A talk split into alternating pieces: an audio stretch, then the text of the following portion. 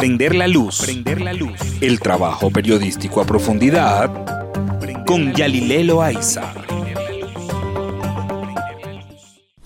Hola con todos, bienvenidos a un nuevo Prender la Luz. Soy Yalile Loaiza y en esta ocasión vamos a conversar con dos invitadas muy especiales, con Desiree Yepes, periodista, y con Yana Benalcázar, fotoperiodista del proyecto Silenciadas. El proyecto Silenciadas, como ya nos contarán eh, ellas con más detalle, es un proyecto que busca visibilizar eh, los femicidios que suceden en el país.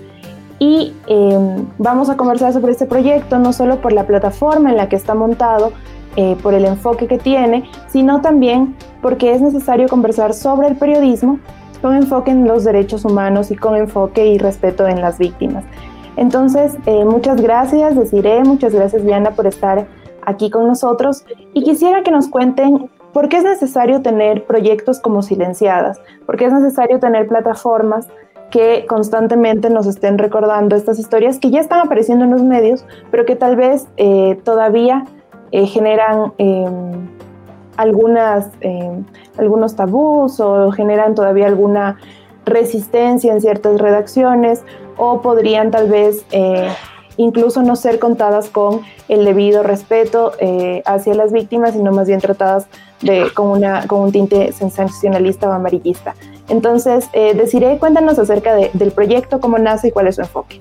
Eh, bueno, buenas tardes con quienes se suman a, a, esta transmisión y muchísimas gracias a Yalile por, por el espacio. Como tú bien eh, lo has mencionado, eh, Silenciadas es un, esfuerzo de periodismo colectivo que básicamente lo que hace es eh, visibilizar las muertes de las niñas, adolescentes y mujeres que fueron asesinadas en el contexto de la pandemia de coronavirus, partiendo de la premisa de que la violencia de género es otra pandemia que a su vez cega la vida de mujeres de forma sistemática en países como el nuestro porque es importante que haya este tipo de espacios, porque eh, si bien todo lo que tiene que ver con violencias hacia eh, las niñas y las mujeres se ha contado de forma histórica en los medios de comunicación ecuatorianos, es decir, siempre han estado y siempre han estado además desplegados con grandes titulares y fotos eh, y escenas sumamente explícitas, si cabe. Este tipo de ejercicios de periodismo con enfoque de derechos humanos lo que hace es primero eh, se convierte en un repositorio de memoria, es decir, no deja que las víctimas se conviertan en un número más, sino que les da un nombre, eh, les da una voz y en muchos de los casos, que es lo que intentamos, les da una historia. Y segundo, lo que hace es entender la problemática y entender esto como un hecho estructural y no, y no como un tema aislado como se, se, lo ha tratado en los medios, ¿no? Como se lo ha tildado.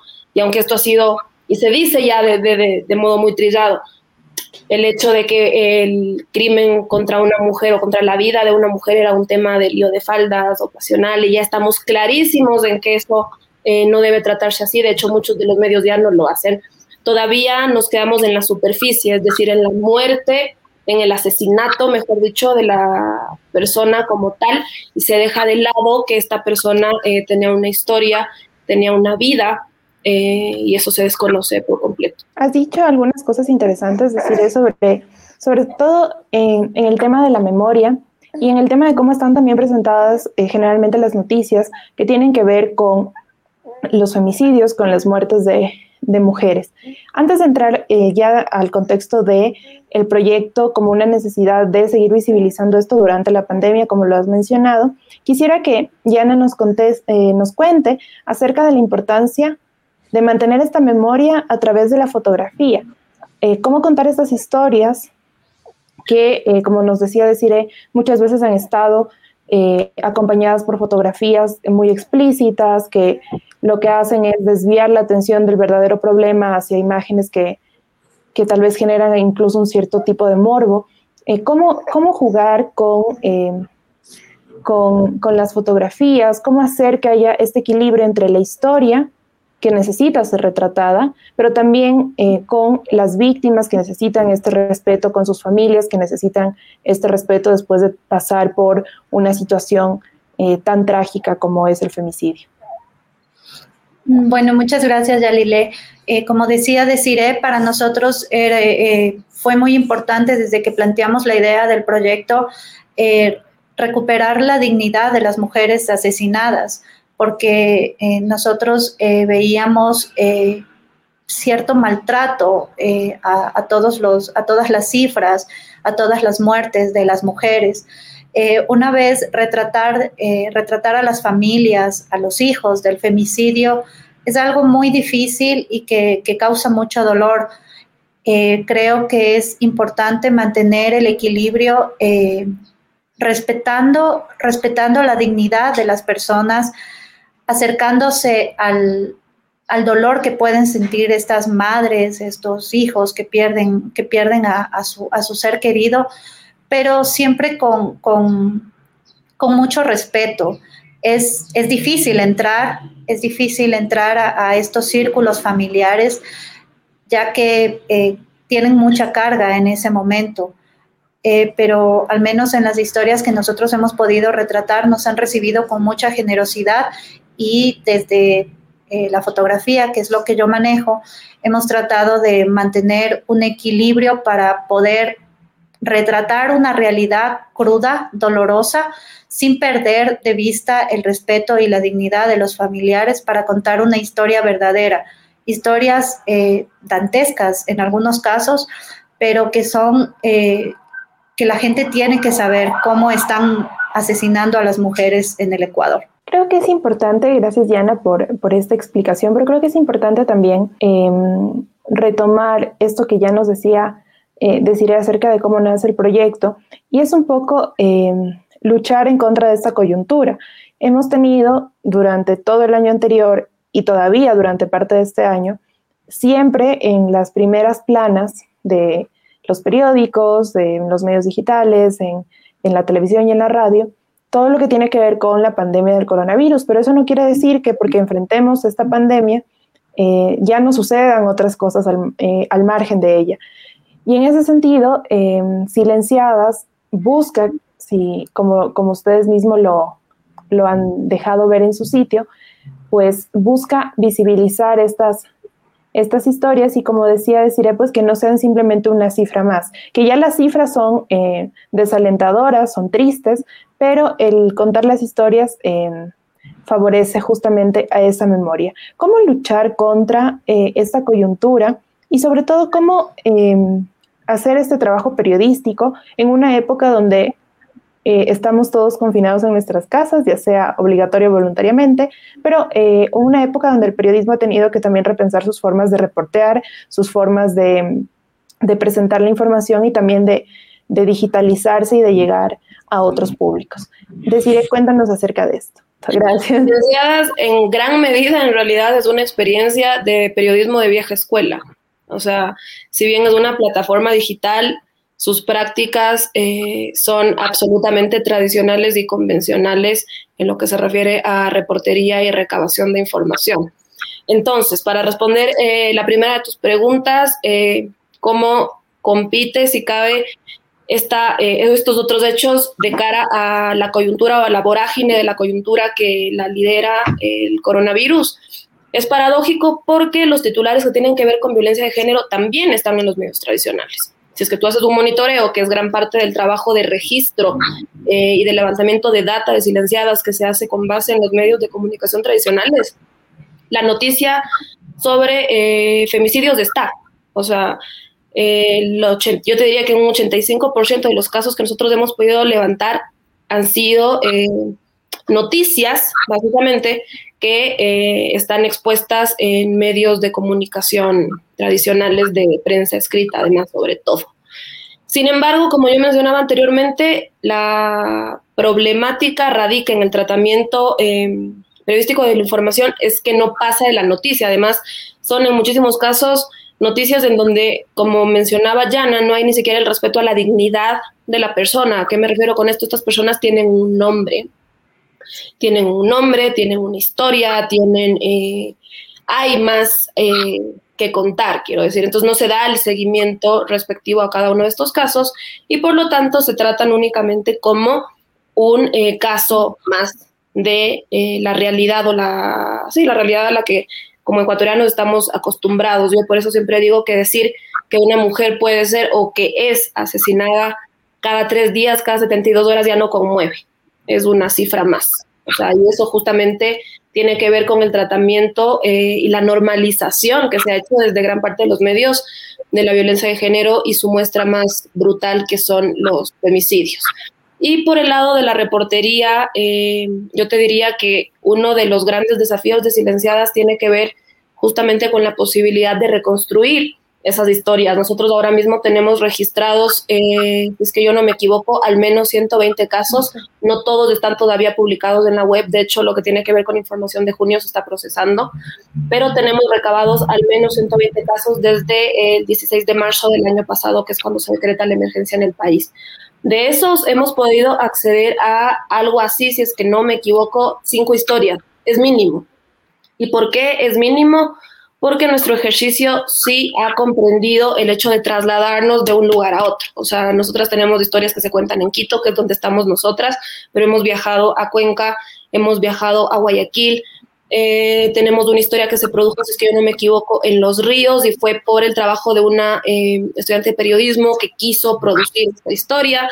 Entonces, el desafío en realidad en gran medida ha sido poder seguir haciendo periodismo en un momento en donde trasladarse, movilizarse, estar en contacto con otras personas ha sido prácticamente imposible. Entonces, eh, si tú comparas la cantidad de historias reconstruidas en comparación a el número de casos que tenemos es mínimo y eso justamente tiene que ver por eh, lo que te digo nosotros no hacemos entrevistas por Zoom videollamadas ni nada por el estilo nosotros vamos hacia donde están eh, las familias o quienes sobrevivieron a eh, las víctimas y ahora están en capacidad de darles voz y justamente impedir que se queden en silencio. Justamente con esa normalización de, de la que hablaba de si tal vez esa normalización también está dada por Em, las imágenes que consumimos también alrededor de estas historias, que eh, generalmente cuando no son eh, amarillistas, sensacionalistas o, morbosas, son imágenes de personas que no tienen una identidad, son imágenes tomadas de stock, son imágenes que no muestran una cara o no muestran una historia. Yana, ¿cómo retratas em, estas, eh, estas historias con este acercamiento hacia pues con las, con las familias, cómo es el tratamiento desde, desde el fotoperiodismo, cómo la imagen también eh, alimenta esas, historias para, eh, como dice Desi, no eh, quedarnos con la cifra que ya no conmueve, que ya no asusta, que ya no genera nada, cómo desde las imágenes, desde las fotografías podemos pues retomar esos sentimientos que, puedan conmocionar también a, quien lee la, la historia que están retratando. Sí, eh, justamente eh, nosotros lo que queríamos compartir con, las personas es más allá de las cifras, como dice Desiree. Em, es difícil acercarse, hay que tener mucho tino para tratar con, las, con, las, con los familiares que nos reciben, pero es necesario como fotoperiodistas que nosotros eh, capturemos estas imágenes de dolor, creo que eh, justamente por no aterrizar la realidad eh, en imágenes de lo que está pasando con, los femicidios, eh, tal vez no, no tenemos la capacidad de ponernos en el lugar de estas familias. El tratamiento de las fotos en silenciadas ha sido un reto porque, como dice Desiree, no hemos podido tener muchas historias en relación a los 120 eh, casos que tenemos registrados, eh, pero eh, creo que es muy necesario retratar el dolor, el dolor de la, de la gente que queda, de esas madres que luchan por, por obtener justicia por sus hijas asesinadas y, y, de los niños que quedan sin sus madres, que muchas veces fueron, fueron testigos de la muerte. Eso es muy difícil, retratar a los niños, escuchar las historias que ellos, que, ellos han compartido con nosotros o vivir en carne propia esos testimonios y fotografiar el dolor de una madre, de un hermano, de una hermana que, perdió a, estas mujeres siendo asesinadas por miembros que, compartieron su vida. Eh, pero yo creo que en este momento y en esta era de la imagen que es tan potente, es necesario eh, fotografiar estos testimonios. Es, eh, es vital que los medios de comunicación también eh, puedan, puedan tener acceso a, todos, a todas estas familias y retratar la crudeza, porque las cifras son crudas, pero la realidad de estas personas y de estas familias es, es mucho más dura. Justamente hablando sobre estas cifras, eh, si, bien es, eh, si bien es cierto lo que decía antes, ya decir que una mujer es asesinada cada 72 horas, pues ya no causa nada porque hay una cierta normalización, pues parte del, trabajo periodístico justamente es buscar estas, estas estadísticas y según recoge su sitio web, silenciadas, eh, tiene mm, los testimonios, las entrevistas, las estadísticas y el registro de casos a partir del monitoreo que ya nos contaba decir, pero también cotejan esto con organizaciones como el Centro Ecuatoriano para la Promoción y Acción de la Mujer y también eh, con la Alianza para el Mapeo de Femicidios. Y en ese sentido quisiera preguntar, ¿qué es lo que ustedes han podido encontrar respecto a este subregistro de casos que se habla, em, del que se suele hablar cuando se trata de eh, definir si, eh, el se cometió un femicidio o si no es considerado femicidio como tal? ¿Qué es lo que ustedes han podido encontrar en, en este proyecto? En efecto, hay un subregistro, o sea, tal como tú lo, como tú lo has mencionado. Yo me atrevería a decirte que en silenciadas hay un subregistro, de hecho. O sea, yo te puedo decir que al menos 120 niñas, adolescentes y mujeres han sido asesinadas en el contexto de la pandemia. Estoy segura de que hay más. ¿Por qué? Porque eh, primero que nosotros hacemos un monitoreo que tiene que ver con medios de comunicación, en efecto, y hacemos eh, además un eh, análisis de las características del caso de modo que éste pueda entrar como lo que se considera legalmente un femicidio. Las organizaciones de la sociedad civil, que también hacen su levantamiento en gran medida con lo que se publica en medios de comunicación, también incluyen dentro de sus reportes eh, los casos de mujeres que han sido eh, asesinados asesinadas, mejor dicho, en casos de violencia en donde todavía no se determina la causa. Entonces, eh, el momento en que nosotros hacemos la curaduría, eh, optamos por, por ejemplo, no incluir los casos de mujeres en donde, eh, por ejemplo, no está claro quién es el victimario, o una mujer que fue asesinada en condiciones donde de primera entrada se nota que hay ahí un contexto de sicariato que tal vez no está vinculado con un vínculo, ¿no es cierto? O una, una, relación de poder eh, en, su, vida, sino que tenga que ver más bien con delincuencia común. Entonces hacemos esa suerte de filtrado. Yo no estoy incluyendo en el reporte mujeres eh, trans y no porque no considera que no considere que deban ser eh, incluidas, sino porque las condiciones también son otras y es muy difícil analizar el contexto de cada una de esas muertes, que también pueden estar en gran medida vinculadas a delincuencia común u otros contextos que no tienen que ver necesariamente con relaciones de poder, donde, donde existe cierto antecedente y demás que configuran legalmente, reitero, un femicidio en Ecuador.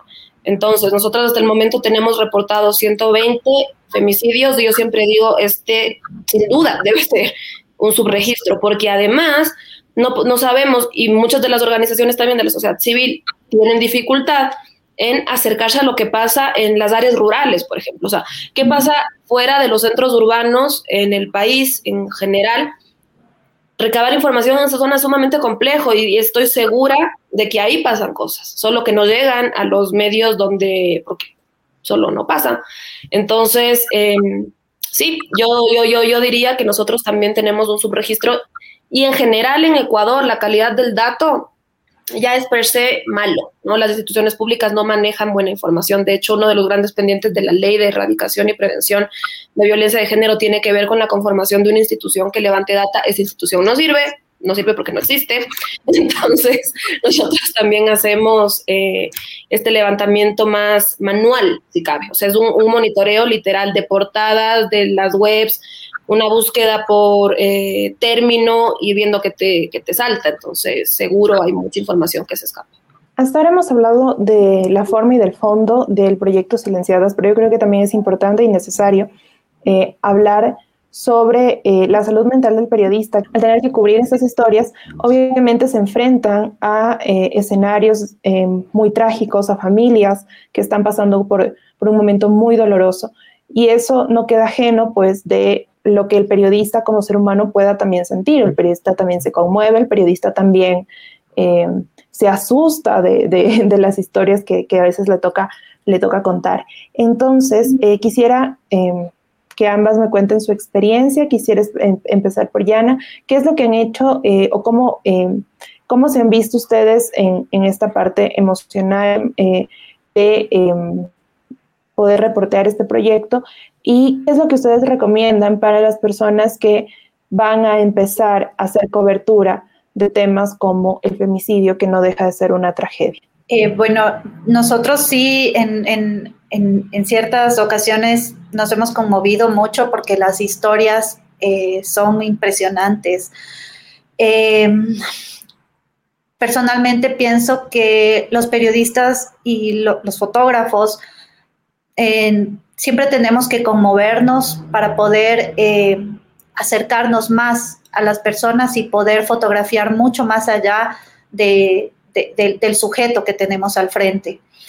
Eh, yo les recomiendo a las personas eh, que quieran hacer estas, estas coberturas que, no tengan miedo, que lo hagan, pero que eh, va a llegar un momento en que, en que tienen que separar lo que es el trabajo y, y lo que es la salud mental de, de nosotros y más en esta época que todo el mundo está encerrado, que tenemos tantas cosas en que pensar, tantas cosas en que ocuparnos, que hemos reaprendido a, vivir en, el encierro. Pero creo que es una experiencia necesaria para un fotoperiodista eh, hacer una historia en la que te puedas enfrentar a lo que tú sientes para poder hacer un, un buen trabajo. Creo que es muy necesario para poder salir a flote eh, en historias del fotoperiodismo.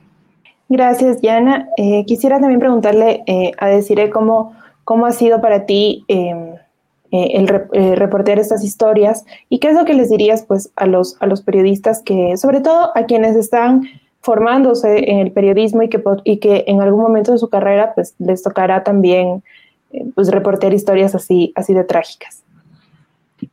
Bueno, siendo infidente, bueno, como mujeres hacer esto es durísimo. O sea, es, es, es, muy complejo. O sea, Jana estará de acuerdo conmigo. Siempre después de que nosotras tenemos una conversación con una familia, hay esta sensación de querer parar, ¿no? O sea, de decir cuánto más quiero y puedo seguir contando estas historias. Te da terror de que algún día quien aparezca en ese titular seas tú, porque eres mujer y porque estás en un país donde el hecho de ser mujer significa asumir un riesgo y el Estado no te garantiza una vida libre de violencias. Entonces hemos visto además que la violencia no discrimina, o sea, al contrario de lo que de lo que muchos pueden pensar, estas cosas no pasan en, en las familias únicamente de escasos recursos. Nosotros fuimos a San Borondón, una de las zonas de más alta plusvalía, a contar una historia de femicidio. Fuimos a Cuenca a una familia eh, de muchas posibilidades económicas de una mujer que fue funcionaria, que tenía estudios, que era independiente y que fue asesinada por un supuesto médico. Eh, esto no discrimina.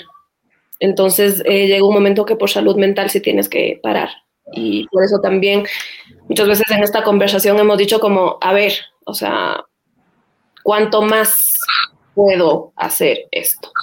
Eh, entonces yo siento que el tema de, de, la terapia y demás siempre ayuda. En un país como Ecuador hacer terapia es un privilegio, sin duda, pero yo creo que nosotros como periodistas cuando estamos enfrentados a tantas historias y a tanta carga, por algún lado tiene que salir. Y yo sí siento que, la, que, la, que el cuidado de la salud mental es vital. O sea, dejemos de romantizar el oficio y dejemos de, creer que tenemos que seguir construyendo mártires o héroes.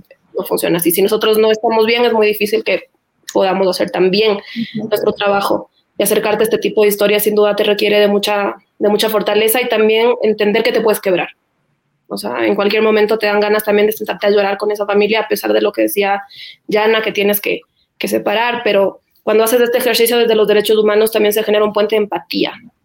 Entonces es muy difícil mantener esa, esa frialdad. Yo reitero, el simple hecho de ser mujer contando historias de mujeres asesinadas te pone también en una condición de, de vulnerabilidad mental distinta.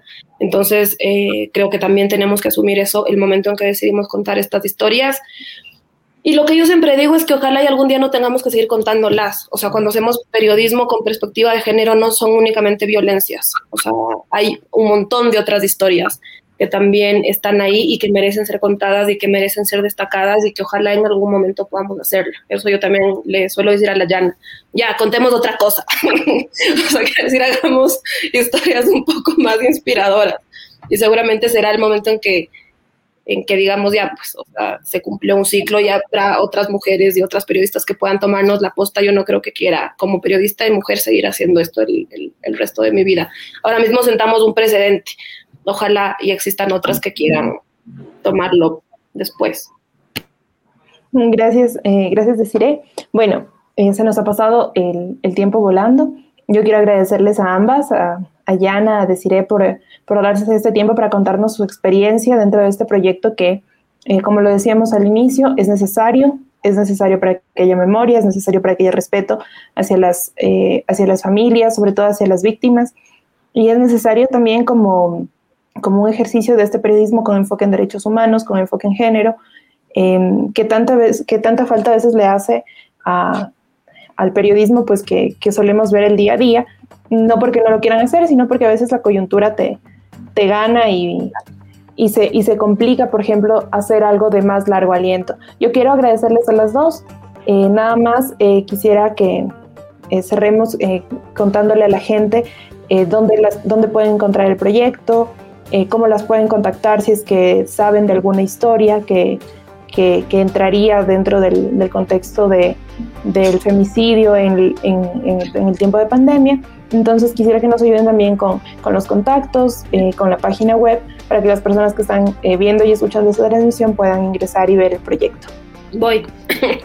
a ver, pueden entrar a Silenciadas Project .com, ese es nuestro sitio web, ahí están alojados eh, la estadística, tanto como los testimonios, los fotoreportajes y las entrevistas. Pero además pueden seguirnos como eh, arroba silenciadas en Twitter, en Facebook y en Instagram. Ahí están también nuestros canales directos de comunicación eh, y sí, las puertas del proyecto están abiertas para otras periodistas que estén en provincia y que quieran contar estas historias y que quieran publicarlas. Nosotros estamos súper abiertas a poder ser un espacio de difusión de otras voces también. Y en el caso de fotoperiodistas me imagino que también estará la puerta abierta para que puedan retratar esas historias. Claro, por supuesto. Faltaba más. Necesitamos manos que, que, se unan a nuestra causa y la invitación también es para las fotoperiodistas que quieran, que quieran trabajar con nosotros, que quieran contar historias